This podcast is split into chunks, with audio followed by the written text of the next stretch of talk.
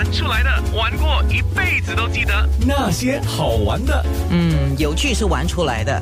明德的个性里面有非常严肃的啊，但是很多时候你也挺爱玩的啊。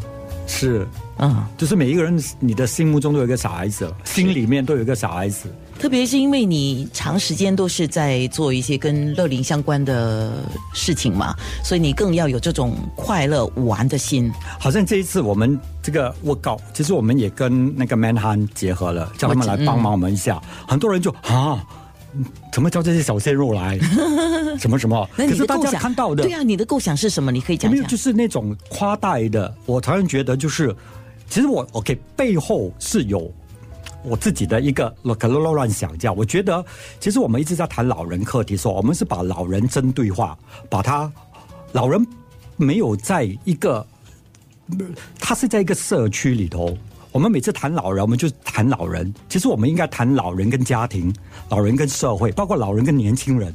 所以这次我就想到，哎，叫那些 man hand 的那些。所谓的小鲜肉这样，因为你看那天的整个的，你就发现那个 energy 那个气场就很不一样了。对啊，我没有看到我们的老人家啊，可以如此的兴奋呢。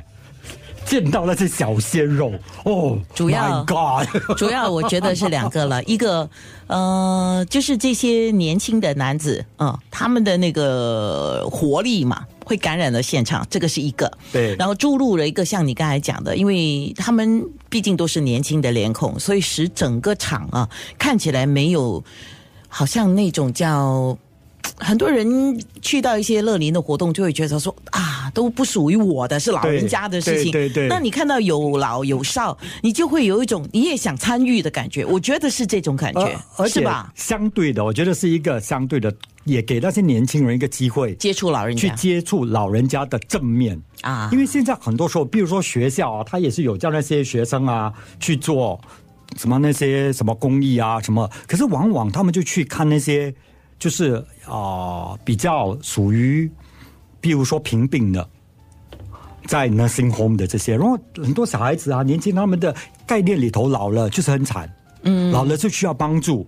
老了就等于弱，老了就等于负担。其实我觉得那一些的观念，其实是要跟他突破改变。怎么样突破改变？就是两代之间要多一点的沟通。你发现吗？我们的听众群里头，慢慢的，我这个我这个年龄啊，我们发现我们也其实跟年轻人慢慢的脱节了，然后年轻人也不认识我们了。所以我就希望借着这样的一个结合，来强调一个，其实我们都是活在同一个时空里的同一个时代的人。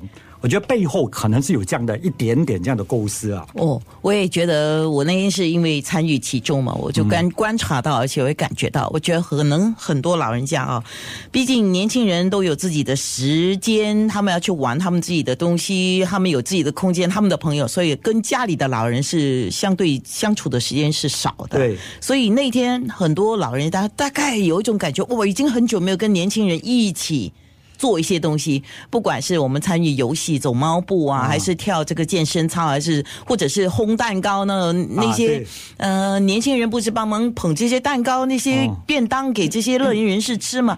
我想这种感觉哦，已经可能对他们来讲，哇，好久好像他们还小有一点，大一点就没有了，所以好久没有这样的一种感受吧。我觉得有这个感觉在里面，是，所以我觉得在社区里头，其实就有很多的空间，嗯，其实让我们去，只是我们很，新加坡就是这样喽，怎么样？政府叫你做什么你就做，然后你做了就是那种很样板的东西，做，我不是说不好哎，哦，不要等下我这个节目完以后被人家骂死，以后你可以上我节目了啊 啊，对对对，没事，疯了，没事没事，我是觉得啊，其实有很多创意的空间。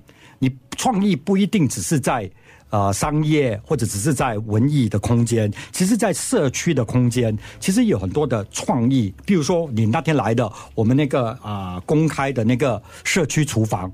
那也是另外一个创意啊，就是让老人家自己下来煮，而不是煮给他们的。是我常常觉得，其实我背后的理念，这几年一直在推这些乐龄的工作，从快乐学堂，现在推到呃这种呃很多这种社会的运动，其实就想改变很多的那种观念啊。是黄明德天马行空呃想了一个概念，于是呢就要很多执行了。其中一个呢就是物理治疗师进来了，物理治疗师进来给了怎么样的建议呢？因为我觉得这个运动是要强调，其实基本上就是要他们也是做一个运动啊，所以我是觉得说，能不能够在这样的一个舞蹈跟那种健身操里头，也加入这样的一个物理治疗的恐怖呢？因为或多或少哦，可安娜你没有啦，因为安娜是完美，我心目中的完美女神，我就会有啊，我我现在每天要。推那个药油哎，所以物理治疗师给了什么建议？就是很多，比如说他他会讲说，比如说包括那些轮椅的，所以我们就会设计一些的舞蹈的步骤，即使他们的双脚这样不能够站立，可是在他坐轮椅的时候，他也可以移动。好。移动，因为他说这样子的移动的话，又在很那种很翻的情况底下的话，其实是有助于他们。这种我哪里懂？我又不是这这方面的专家，所以这一次我们就邀请那些物理治疗师进来，给我们每一个的舞蹈的项目，其实都有这样的一个因素啊。是，等一下我们在面部直播的时候，我们再仔细的讲一下，比如说物理治疗师给了一些建议，一些呃舞蹈的脚步要注意那个关节，要注意那个肌肉的建立啊。当然，我们的。这个 Good Life 舞蹈的两位编舞老师已经在现场了。你们在编舞的时候特别考虑什么呢？Christine 跟 Toby，嗯，我们需要考虑到，嗯，说，嗯，要把舞蹈跟健身操融合在一起，难吗？其实挺难的。为什么呢？因为我们起初刚编舞的时候，我们会想说，嗯，会。想说 OK 变得有点难，复杂对，就会有一点复杂。因为你们跳惯舞，所以你们觉得应该有花样，对吗？对对，然后就太多的知识，然后有一些很难的舞步，所以这些就要消掉。对，我们就呃，其实跟那护理治疗师聊了后，然后我们有把比较难的东西去掉，去去掉，然后放简单一点，然后简单之内也有活力，也有变化。对，一开始最大的挑战对他们来说啊。一开始最大的挑战对他们来说是速度，因为对他们跳舞的速度，跳舞的速度是其实是很快的，所以当调整到乐龄的时候，我们在在谈探讨这个时候是怎么样模拟乐龄可以接受的速度，怎么样的拍子，所以我们那边花了应该有好几天的时间来做一个调整，对，那个时候。那乐林的学习情况如何呢？哦，他们真的太厉害了，是不是因为他们 是不是因为他们是属于 active 乐林的关系呢？呃，我我觉得其实不一定要是 active 乐林，只要他们肯去呃尝试，对，只要他们肯动啊。也就是说，活跃乐龄当然相对容易，因为本来就很活跃，所以只要学习了，就很快可以融入整个节奏。那一些比较不活跃的，就是要怎么样去鼓励他们动起来？只要他们愿意动起来，就有机会可以动起来，动更多，是这样的概念吧？嗯，对，是。好，哎，看来我可以去做。你们的工作，开玩笑的啦。我准备一下，我们要面部直播了。你可以到我的 facebook.com/slash 九六三号 FM，因为我们就要告诉你，这个物理治疗师在告诉我们在健身操进行的时候，特别要注意什么，建立哪部分的肌肉，还有要做一个热身才可以开始做健身操。那些好玩的。